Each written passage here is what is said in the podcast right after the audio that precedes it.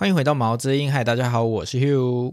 嗨，大家好，我是外星变形猫万能小编兼兽医陈思瑜。嗨，陈医师。那在外星五四三这个系列，我们邀请到了外星变形猫的陈思宇兽医师来跟我们一起合作一个常驻单元。那这个系列主要是为教相关内容，透过我跟陈医师的对谈及闲聊，带给听众更多饲养狗猫上需要的知识。那今天因为呃下个礼拜就是过年，那所以我们逢年过节都要来提醒大家一下，就是如果有家里有毛小孩啊，家长家长应该要注意的事情，然后以及常见的急诊。那常见的急诊有些什么？在过年期间？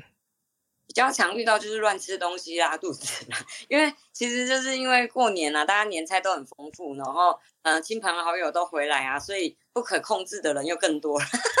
真的哎，我觉得那那个不可控制的人，这是最恐怖的。就是你养家家里，如果是在一个家庭里面养宠物的话，就像是哎新生儿也是，就是有的那个小朋友啊，然后自己就是按书养，然后可是回去给爸妈就是随便养。嗯，然后就是回去我阿姨超多，然后爸妈已经很难控制了，然后再加上小朋友跟一些阿伯阿姆嘛，然后就更难控制。真的，而且爸爸妈妈会仗势，就是哎，亲朋好友都在，然后想要表现一下这只狗对多听他的话，就在那边一直拿东西喂它。哦，这啊是最容易吃到一些有的没有的，然后狗就开始拉肚子，然后爸妈就假装没他们的事情一样。所以常常会是吃到怎样的状呃，吃吃到怎样的食物会导致肠胃炎容易发生？就是就是吃人的食物啊，最常就是年菜你一口我一口，然后吃完之后动物超爽，但隔天就开始吐吐拉拉这样子。然后但是因为年菜其实第一个它都煮煮的比较澎湃嘛，所以嗯，毕竟油跟盐就不会。就是比较不会手软的下去啦，然后但是这这些对毛小孩来讲，就是第一个都过油，因为人的食物其实来讲要有调味，都一定需要这些嘛。然后但小毛小孩的话，他们的肾脏啊跟他们肠胃其实没有办法接受像人这样子的调味料，所以其实最容最最容易的就是好发会是胰脏炎跟胃肠炎这样子。然后其他的话，像食道异物跟肠异物也超常发现的，就是像。有些人过年最容易煮火锅，然后煮火锅的时候，就是最容易丢一颗贡丸给小朋友吃，然后小朋友就很开心。那个贡丸是圆的，他们不好咬，他们就吞，然后吞下去，有的就是太急了，要吞也吞不下去，就卡在食道这样子，所以就变开始变食道异物。然后我们之前有一个诊，我以前在台中吉米哈利就业的时候，有一只狗每年都要吃玉米梗，就是它主人每年都一定要煮玉米。然后那只狗就是很想要吃玉米，所以它每年都会吞玉米进去。然后我们就跟主人说：“你可不可以不要煮玉米？”他说：“我们就是 过年习惯会煮玉米。”我说：“那你要收好啊。”他说：“可是我已经放桌上，而且有用盖子盖起来，那只狗就是有办法吃。”所以我在那边，嗯，大概工作三年吧，每年它都是因为吃了玉米进来开刀。所以他是想要练吞剑，是不是？每次都吃那个最硬的，是有事吗？很爱吃玉米耶，超奇怪。它放在那个餐桌上其实不矮耶，然后它就是可以贴勾上去，把盖子打掉之后再吃到玉米这样子。然后玉米其实一根不不细耶，它是用吞的，直接吞进去。因为我们看到，我们根本就不需要超音波 X 光就看得到玉米在那里了。对啊，其实我真的没有想到贡丸会这么危险诶，因为啊，我知道其实宠物是不能吃有调味，其实贡丸版就不行。但我意思是说，贡丸感觉它小小软软 Q Q 的，结果它其实是造成食道异物常见的一个状态，就是因为它太 Q 了，不好咬啊。然后主人又就是主人会觉得，可是我没有加其他的调味料，我只有给它贡丸，但是贡丸本身就已经调味了吧？对啊。贡丸会那么好吃，加乌龟果为加加超多的好不好？人会觉得我们吃火锅料我们会沾酱嘛？那我们动物就要沾酱就好了。但是其实它都已经有调味了啊，就是你直接吃就好吃了，你沾酱更好吃。所以有些人就觉得啊，反正我没沾酱，给他们吃一口应该没关系吧。然后可是也没有帮他们切小块，就是直接整颗进去。但控丸其实太 Q 了，就是狗狗的咬合厉害，它那边咬咬咬啊，它。咬到两下咬不到，他就直接想说算了算了，我就直接吞进去好了。那很常是那种中小型的狗，就是大狗还好，米克斯啊、柴犬那个都还好，因为他们其实牙齿够大，咬一下至少供完会变烂烂的吞进去。但最容易就是在那种，比如说贵宾狗啊，然后马尔济斯这种要小不小、要大不大的狗，然后最容易供完卡在他们食道的。哦，所以可是其实呃，如果我今天是一个很乖的事主，那我知道有调味的不行。那如果我就是都给他没有调味的，然后因为过牛想要多给他一点各种没调味的东西，可以吗？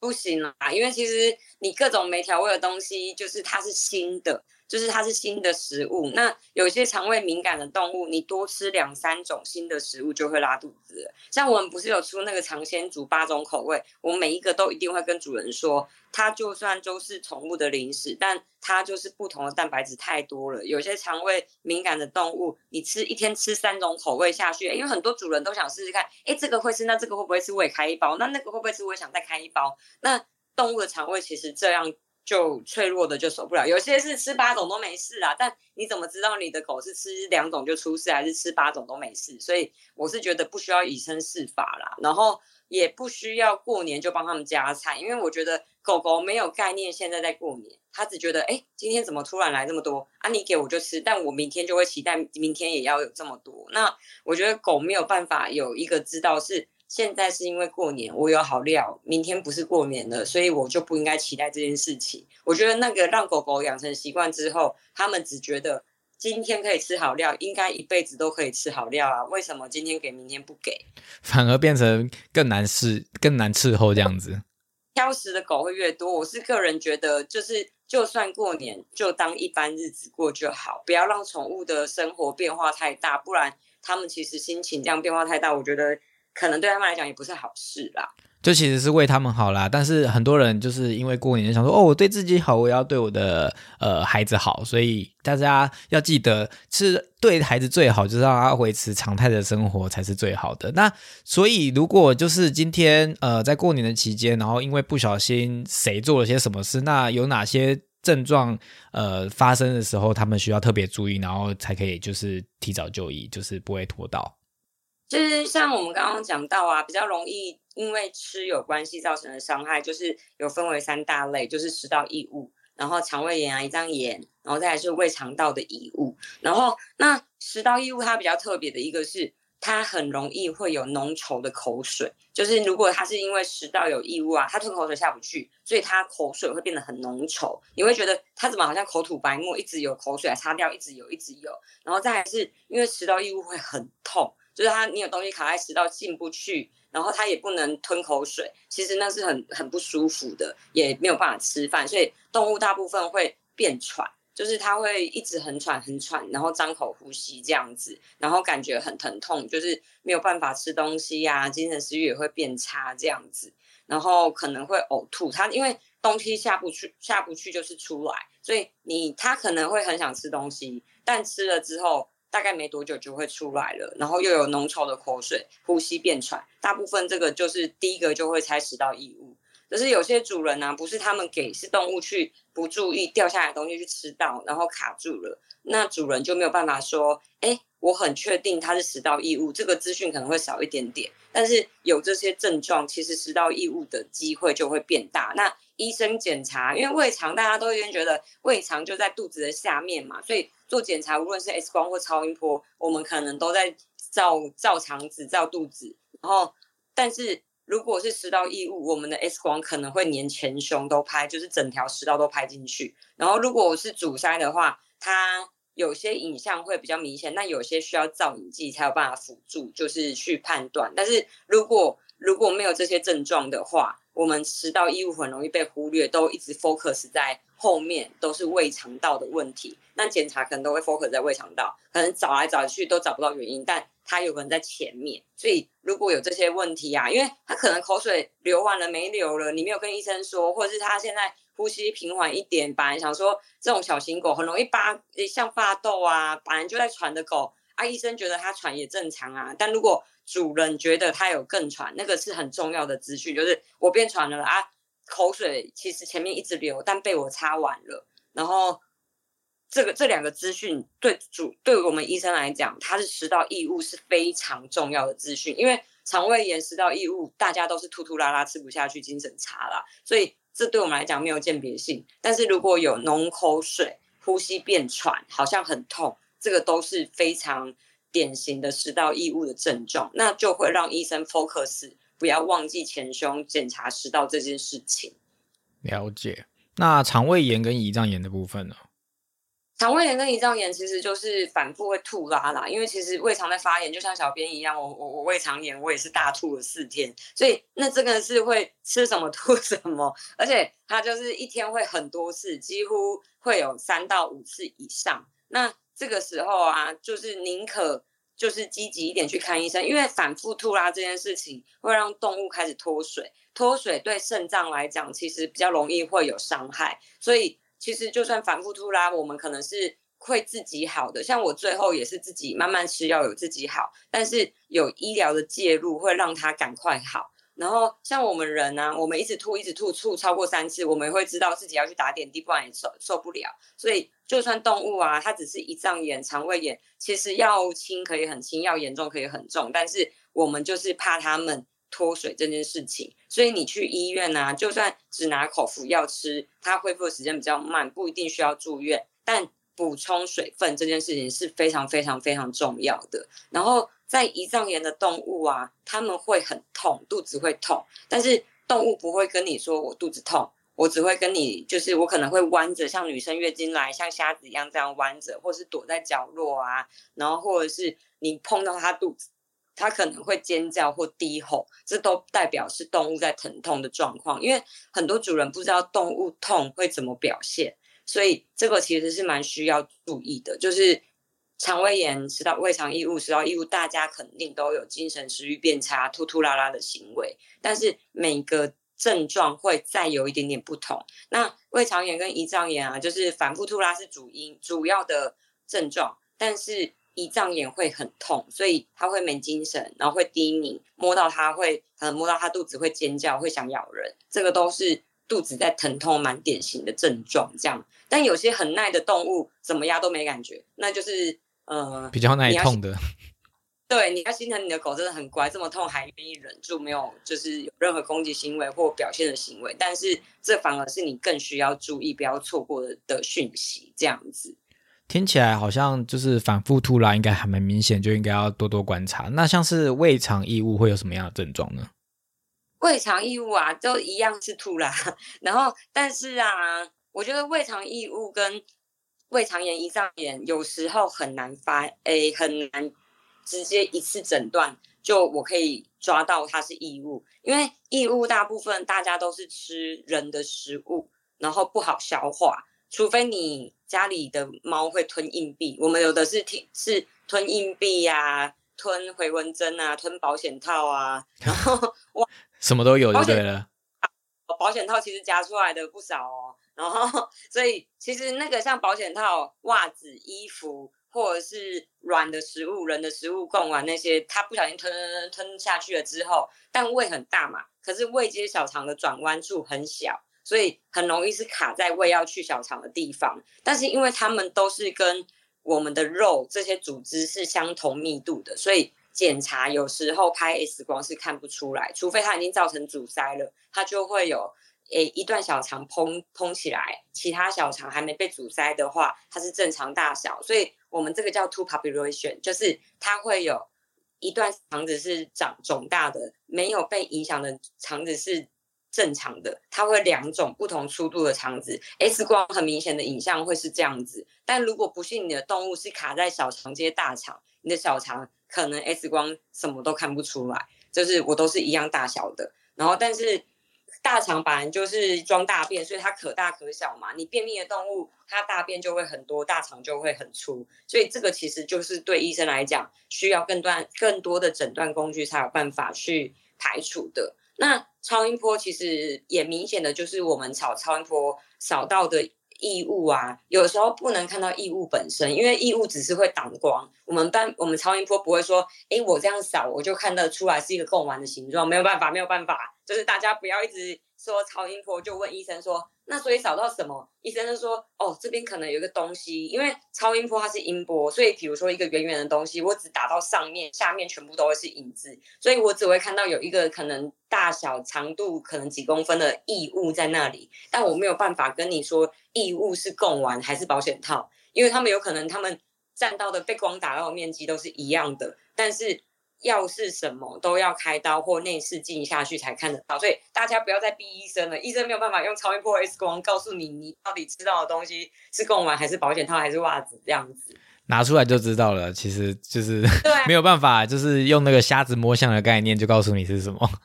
那人类的也是呀，除非那个东西是特别的呃显著明显的东西，不然应该也是没有办法拍了 X 光或什么就知道它是什么东西吧。如果是金属就可以，你吞吞了一个十元硬币，硬币就是连那个头就是会整个超亮，一颗圆圆在那边，嗯，那就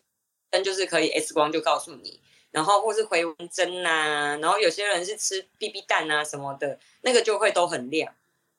了解。那除了就是刚刚讲完了，就是饮食就是要注意的部分，然后还有就是异物啊或者乱吃东西的部分。那过年期间还有什么特别要注意的事情吗？过年的时候啊，其实因为现在还是各县市都蛮会有，就是过年要放鞭炮的习惯。但其实狗猫啊，对这种爆裂性的声响其实是很害怕的，就像很多狗狗会怕打雷的声音一样。所以其实会建议大家在过年前呐、因为像很多稳定情绪的药，它是要吃一个月到两个月才有效果的。所以你现在听到的时候，其实就应该要开始做准备了。如果你的狗狗是很容易受惊吓，或猫咪受惊吓，市面上有很多产品，比如说解忧宁，然后安利宁跟那个快乐起毛子，这些都是稳定情绪的氨基酸，或是一些牛奶的萃取物，但是它们发挥作用都会需要一段时间，至少会需要二到甚四周，甚至一个月。所以我会建议大家，如果有这方面的需求，可以提早开始做这个准备，让动物情绪可以比较稳定。然后再来是过年那几天，可以先跟你的医师讨论。如果你们家真的附近鞭炮放得很凶猛的，就是可以跟医生拿一些口服镇静药，因为口服的镇静药物啊，它 on say 就是它有药效，会需要两个小时，但是它可以持续四到六小时，甚至有些动物可以延长到八小时。然后短期只有几天吃这些药物啊，对身体的负担其实不大。就是这个是连生病的动物短期吃都不会太伤身体的，所以主人是不需要太担心。但这个可以让动物啊会累累的一直睡觉，但不会昏睡过去，就是他不会像被麻醉了一样完全没意识，但是他会全身松软，然后对外界的刺激比较没有那么敏感，所以就算放鞭炮啊，或是你们家里人来很多，人来很多，这个猫会很紧张，很紧张，因为你客人来回很多，或是你带它回你家，那对它来讲都是陌生的环境，然后所以猫咪会很容易紧张，放鞭炮，狗狗跟猫都会很紧张，然后车子很多啊，电视声音很多啊，这些其实对动物来讲都是一个很难熬的一个时间，所以我会鼓励大家，如果你的动物有这样子的倾向，可能可以提前二到四周先吃一些稳定情绪的呃保养产品，然后跟医生拿一些备用的镇静口服药，然后在真的你预计啊，在过年了，从除夕夜开始放鞭炮前，就是开始吃除夕晚餐的时候，就可以开始喂了。然后这样到半夜大家开放鞭炮的时候，你的小朋友至少不会一直乱窜，一直乱窜，然后可能会一直要窜到你身里，然后一直爬爬爬。像我们家的狗超级害怕鞭炮跟打雷，它就一直钻，一直钻，然后你不知道它钻去哪里，然后它就是一直钻到角落，钻到人的被窝，然后一直发抖，一直发抖。你是嗯，我觉得喜欢真心动喜欢动物的人，其实看了都会于心不忍啊。所以我是蛮蛮鼓励大家，其实可以跟你的医生讨论，可不可以有一些备用药，是让他们可以稳定情绪，在过年之间不要受到这么多干扰，好好休息的。就宠物其实跟人类一样，也是有人比较容易呃害怕鞭炮或是容易紧张的，其实是可以就是呃跟医师讨论，然后看有没有这些预防措施。那总而言之，就是在过年，其实即使是人类也是大吃大喝啊，美食当前，大家都没有办法拒绝嘛。所以毛小孩也是，他们也是生物，所以大家就是事主们要好好的把关，然后就是好好的。注意才有办法把帮助，就是毛小孩的身体不会因为过年而跟着受生那个生病这样子。那因为过年的期间啊，也通常都是每一年最冷的时候，就是常寒流。现在冬季其实很短，但是可能寒流就出现在这一段期间，或者是冬天或者天气变化的时候，家里有毛小孩的家长要注意一些什么，或者要做什么准备吗？哦，这个在养猫的主人还蛮需要季节变化跟。天气突然转冷的要注意的，因为像像公猫啊，公猫它们来讲，一般来讲尿道是比较狭长的，然后它们在嗯天气变化或是人员有变化紧迫的时候，会容易因为尿道痉挛，或是我平常不爱喝水，我尿会很浓，里面有一些结晶啊、结石啊，然后刚好尿尿我又哎。我因为紧张，我尿道缩起来，然后所以我不好尿出来，就可能会造成阻塞。那那个尿不出来，基本上也是急诊。所以其实这个会蛮需要主人去注意，到底动物有没有好好每天都有尿尿。尤其是如果你是单猫的主人，你每天至少在产猫的时产猫砂的时候，一天至少要有手掌大的尿，两到三滩总量，这样子才是正常的。然后如果它都是几滴。一滴滴滴滴，然后很散的猫砂，然后加起来根本也没有一个手掌大的话，老实讲，我会建议你先去看医生。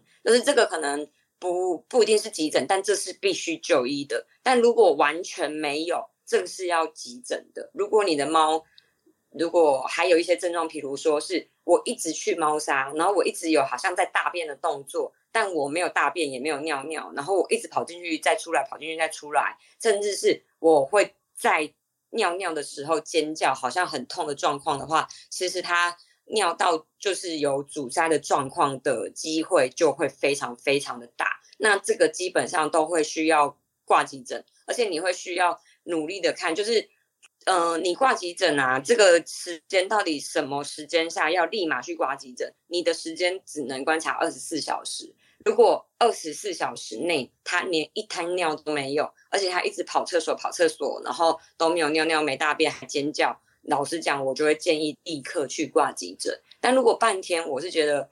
可能可以观察，但最好是白天医院有开的时候就赶快带去，不然你晚上变成急诊加护的费用都很贵。然后，而且你要处理医院的能力是最少的状态下，动物如果要去导尿或是做一些医疗处置，老实讲，能力都是比较少的，那发生意外的机会就会比较高。我个人就比较不喜欢主人拖到晚上的时候才去就医，因为这样子医院大家人都要下班了，如果不是急诊医院，你其实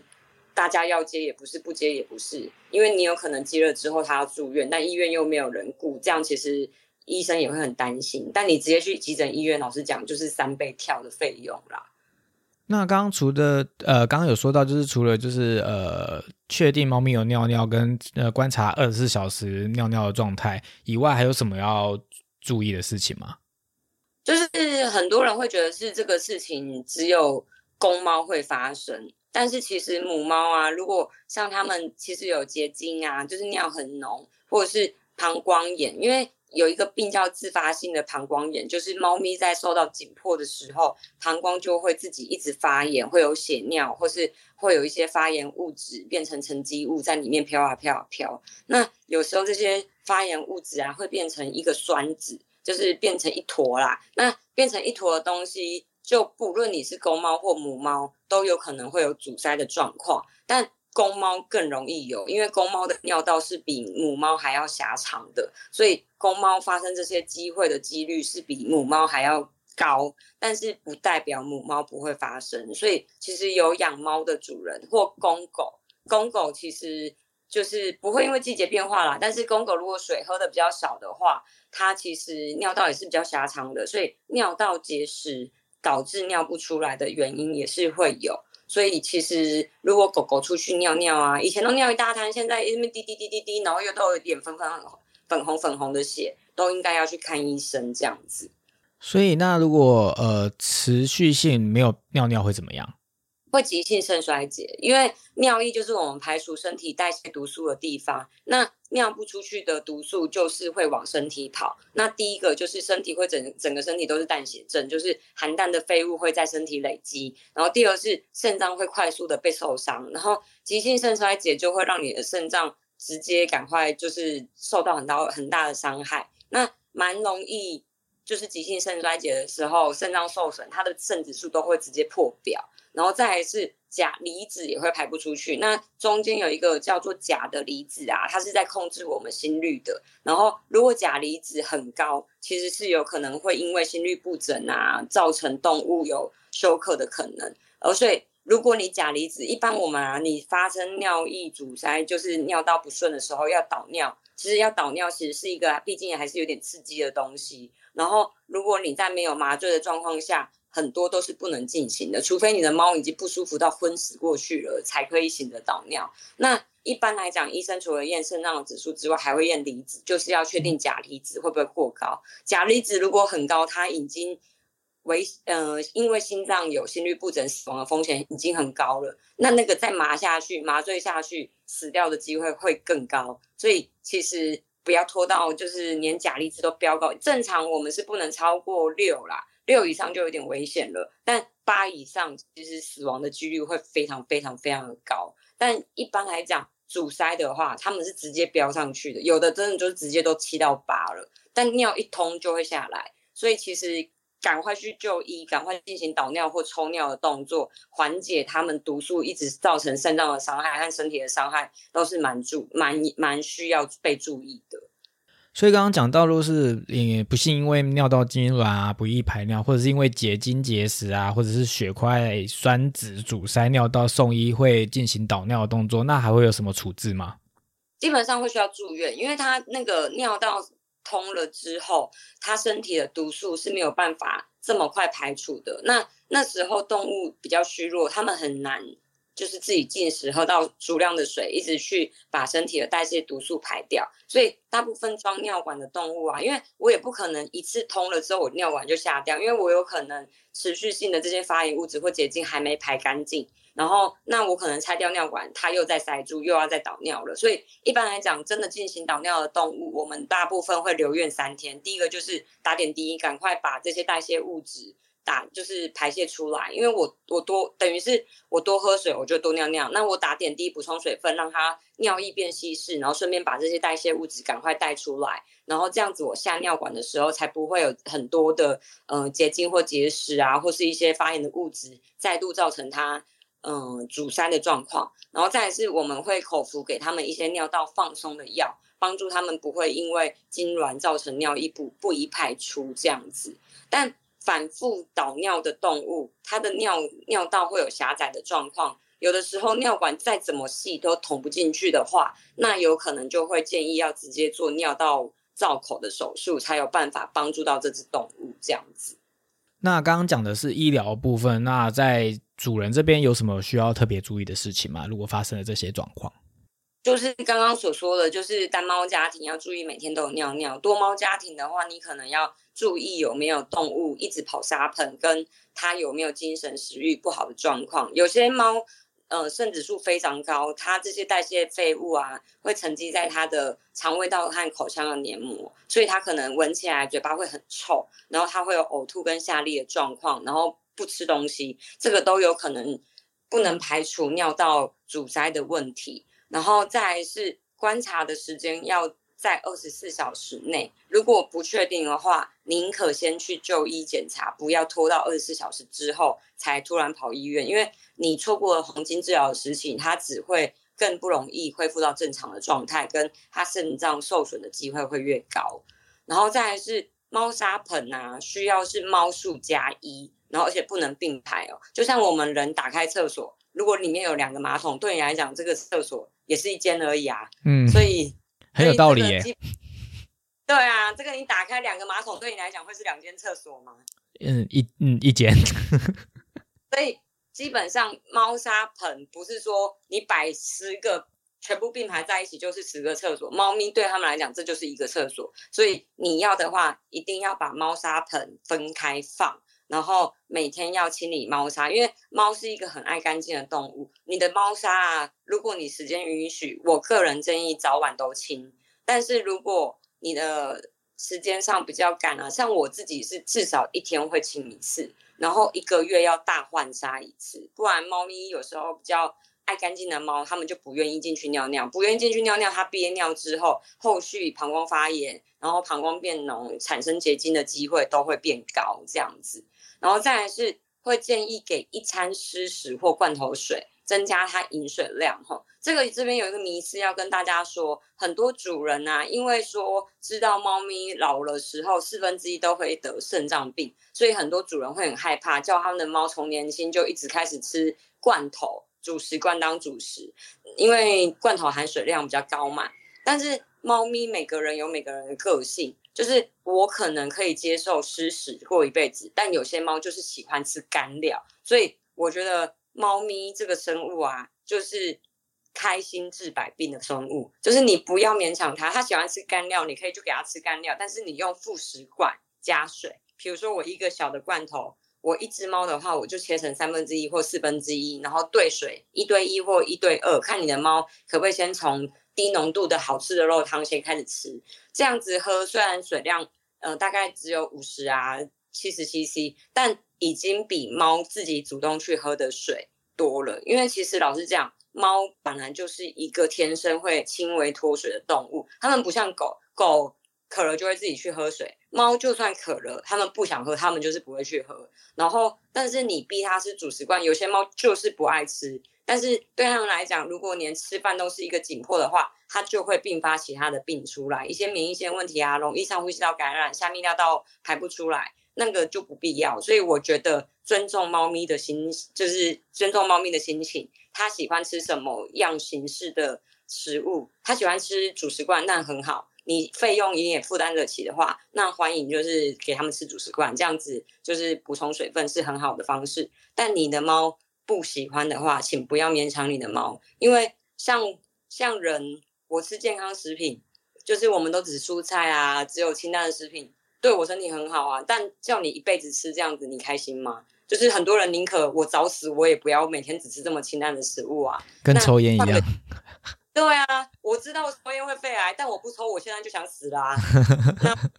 因为死的时候我舒服一点，我这四年我都是可能我可能啊，我在四年就要死了，但我要。完全不能抽烟，然后每天都烟瘾很重，然后再忍耐，感觉人生要了无乐趣的这样子啊，多活两年，还是我觉得我可以舒舒服服抽烟，然后但好好死这样子，就是。你看，我先我先声明，我们两个都没有抽烟，我们没有在推广抽烟，我们只是举例。我很怕别人误会，笑死。一个非常贴近生活，我们才用这个做举例。对对对。然后的观念就是。好死不如哎，歹活不如好死。我觉得我希望的是动物是开心的生活在世界上，没错，而不是被迫健康的活着。我觉得这个意义没有那么大。所以我个人，我但是我觉得每个医医生的医疗理念不同哦，没有我说的就一定对。我觉得你认同我们在这样做，但如果每个人有每个人的心智，我觉得不要大家互相去攻击。每个人有每个人的做法。每个人的动物有可能可以被驯化成他们主人想要的模式，那大家的出发点都是为动物好，所以不需要攻击任何人，但也不要强迫任何人做你都做你的方式，就是你的方式有对有错的地方，但每个人的猫也有喜欢的方式，所以不需要去干涉别人的动物怎么照顾。医生他可以跟医生讨论，但不是一个嗯一个路人你就去。坚持哪种养法才是好的？每个方法都有好有坏，主人才是他们的所有人，他们才是他们的家人。他们要怎么做？他们要去的是跟医生讨论，找出对动物最好的方式，而不是跟嗯网友或是一些爱妈讨论。因为经验当然是一个很好的方式，但是经验不一定适用在每一只动物上面。所以我个人是觉得不需要情绪勒索或绑架。其他的人这样子，总之就像我们的节目宗旨一样啦，我们就是希望自己的宠物都是在开心的状态像，就是我们有一个 slogan 叫 “Road to Happy Pets”，就是希望大家宠物都是开心的。那每个人。让自己的动物是开心的，那就好了。那大家我们每个人都是提供不同的意见跟不同的资讯给大家参考，所以结论就是，呃，嗯，猫本来就是一个容易紧迫的生物嘛，所以就是本来就要特别注意。那在冬天或者季节变化。变换的时候，尤其是公猫要特别小心啊，希让他们不会有这些呃，就是不排尿啊，或者是一些造成一些呃身体上的疾病。那呃，陈医生有什么要补充的吗？呃，基本上的话，其实不是只有过年天气会变化啦，其实春秋跟秋冬这个季节在变化，只要有变化或人员出现走动，家里摆设，有些人说都人都没变哦，但是家里你买的一个新家具、新东西，或是外面有声音，但人类没听到的。猫咪就有可能有感觉了，然后再来是有些人会养新猫，很多养猫的人都是越养越多，就一牵一挂的出来这样。很多人都跟我说家里有八只、九只、十二只或二十只，我想说哇哇哇哇哇，这个里面怎么那么多只猫，我都会吓到。但是其实就是在你猫，然后现在很多人很爱遛猫，就是很多人非非常非常喜欢让他的猫出去看看，但你要看你的猫敢不敢。有些人就说。啊，本来一开始就不敢啊，我就是要训练它。但你尝试两次到三次，它都很害怕的话，我请求你们不要再这样这样做。我觉得这样子猫真的很可怜。就是如果你的猫很紧张，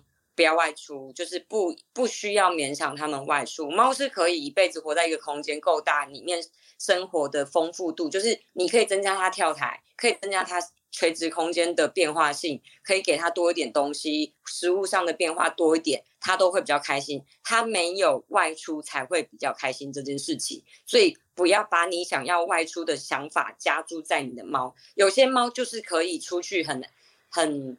casual 很放松，它们就可以适合外出，但不见得你的猫可以。所以你尝试过了不喜欢就放弃。你养的是猫，你不是养狗，所以。不要用狗狗的心态来养猫，这个很重要，因为狗跟猫是完全不同的生物，它们需要东西完全不同，所以不要拿养狗的心态来养猫，